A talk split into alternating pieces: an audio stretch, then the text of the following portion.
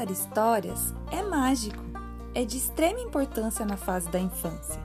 Através da contação de história, trabalhamos com a imaginação, a criatividade, a oralidade e o incentivo à leitura, além de propiciar momentos de união, de troca de experiências e transmissão de ideias e valores.